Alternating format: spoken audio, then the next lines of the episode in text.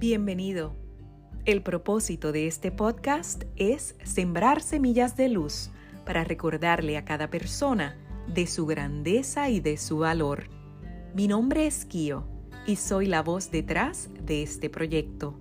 Mi pasión es el servicio, poder dar a los demás aliento, compañía, motivación, inspiración y sobre todo luz. Mi filosofía de vida y mis servicios se enfocan en el amor y la compasión para llevar a las personas de regreso a su verdadera esencia, al amor. Si quieres conectar conmigo, me encuentras en Instagram como arroba kio-colón. Te invito a que me sigas y visites mi biografía para conocer más acerca de mis proyectos. También puedes leer más acerca de mí en la caja de descripción, donde te dejo los enlaces de mis redes sociales y del libro discutido en el podcast por episodio, por si quieres explorar más el tema.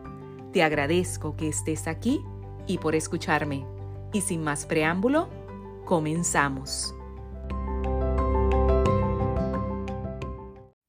Saludos y bienvenido nuevamente a De Regreso a la Fuente, tu podcast de reflexión y autoconocimiento a través de cuentos, historias, fábulas y más. El juego es una parte importante de la vida, no solo durante la infancia, sino también en la adultez y aún más tarde en la vida. Es muy beneficioso para los niños tener la oportunidad de jugar con toda la familia, incluidos los abuelos. Los niños aprenden mucho jugando con personas de diferentes edades, mejorando las habilidades sociales, de comunicación y de resolución de problemas, así como creando vínculos, recuerdos y tradiciones compartidas. Pero no solo los niños se benefician. A medida que envejecemos, el juego libre y no estructurado en el que participan los niños es reemplazado por juegos y deportes más estructurados, que luego se convierten en actividades más sedentarias, como resolver crucigramas y juegos de cartas o de mesa que usualmente juegan las personas mayores. El juego intergeneracional puede cambiar el juego de ser una actividad competitiva a una más colaborativa y lúdica, ayudando a aumentar los niveles de actividad en las generaciones mayores. Hoy estaré compartiendo contigo Volver a jugar. Fuente Lecciones de vida de Elizabeth Kubler-Ross y David Kessler. Jugar es natural e instintivo. Es una de las primeras cosas que los niños aprenden a hacer. El juego no es solo un pasatiempo para ellos. En la escuela tienen recreo porque todos coinciden en que el trabajo escolar tiene que equilibrarse con la diversión. Lo mismo ocurre con los adultos. Tenemos un deseo innato de jugar, de liberarnos, de relajarnos, de aliviar nuestra tensión.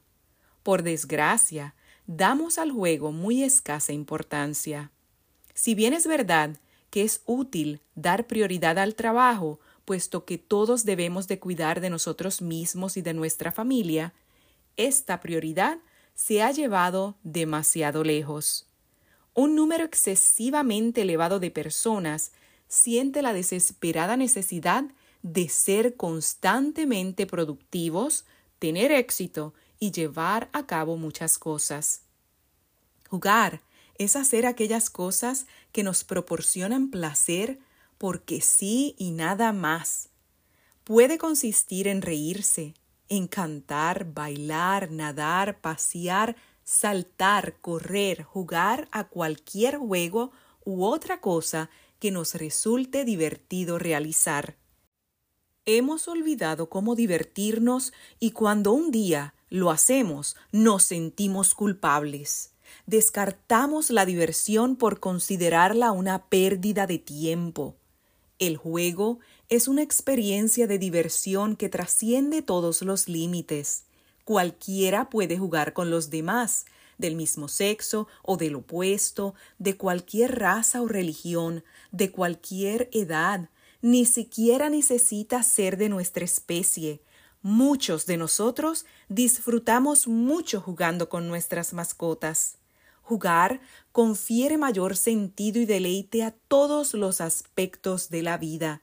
El trabajo se vuelve más satisfactorio, nuestras relaciones mejoran, nos hace sentir más jóvenes, más positivos. No podemos permitirnos no jugar. El juego añade equilibrio a nuestra vida y mejora nuestro estado mental. Jugar también nos ayuda físicamente. Muchos estudios científicos han demostrado que la risa y el juego reducen el estrés y liberan en el organismo unas sustancias llamadas endorfinas que levantan el ánimo y hacen que nos sintamos mejor después de reír y jugar. Podemos volver a jugar otra vez, sea cual sea nuestra edad y nuestra situación. Siempre podemos redescubrir nuestro sentido del juego porque siempre lo llevamos dentro. Tenemos que empezar por aprender a valorar el juego y el tiempo de juego y después concedérnoslo.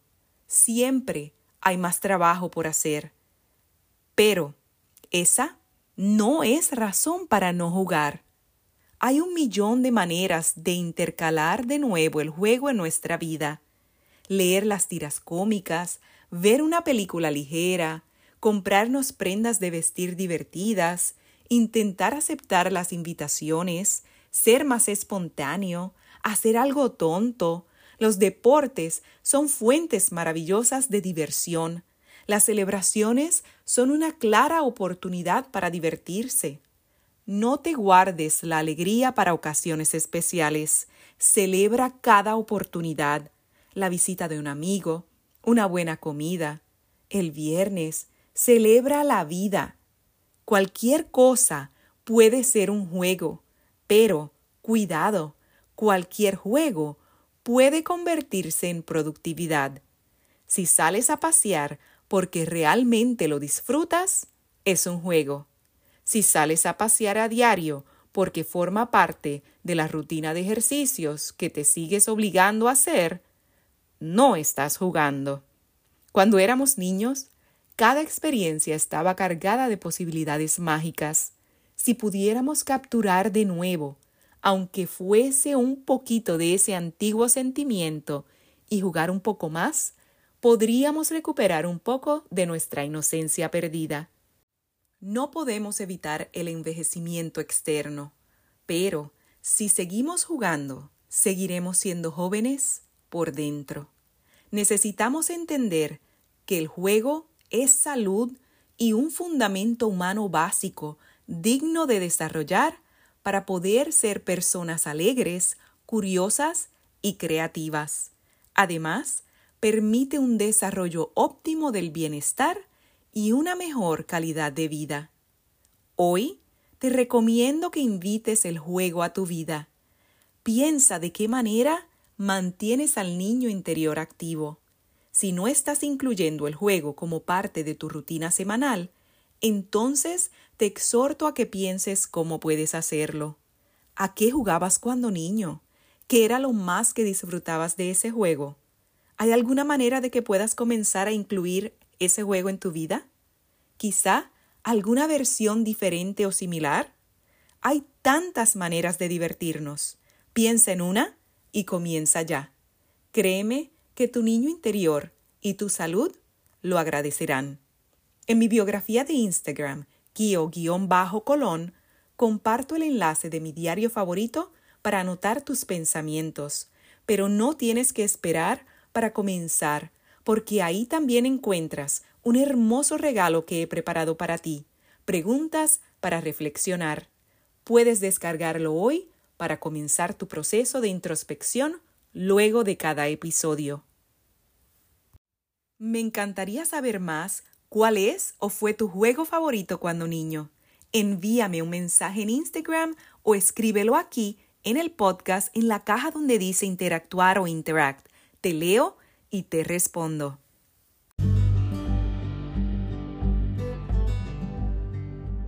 Te invito a reflexionar. Toma unos minutos, ya sea en la mañana o en la noche, para escribir en tu diario tus pensamientos, sentimientos y emociones sobre este tema. Recuerda que en el silencio y en la atención plena yacen las respuestas que buscas. La sabiduría está siempre en tu interior. Si has disfrutado este episodio, te agradezco que te suscribas o compartas el podcast con otras personas que puedan beneficiarse del mensaje y así me ayudes en mi misión de expandir conciencia para regresar al amor. Como siempre, te abrazo y hasta la próxima.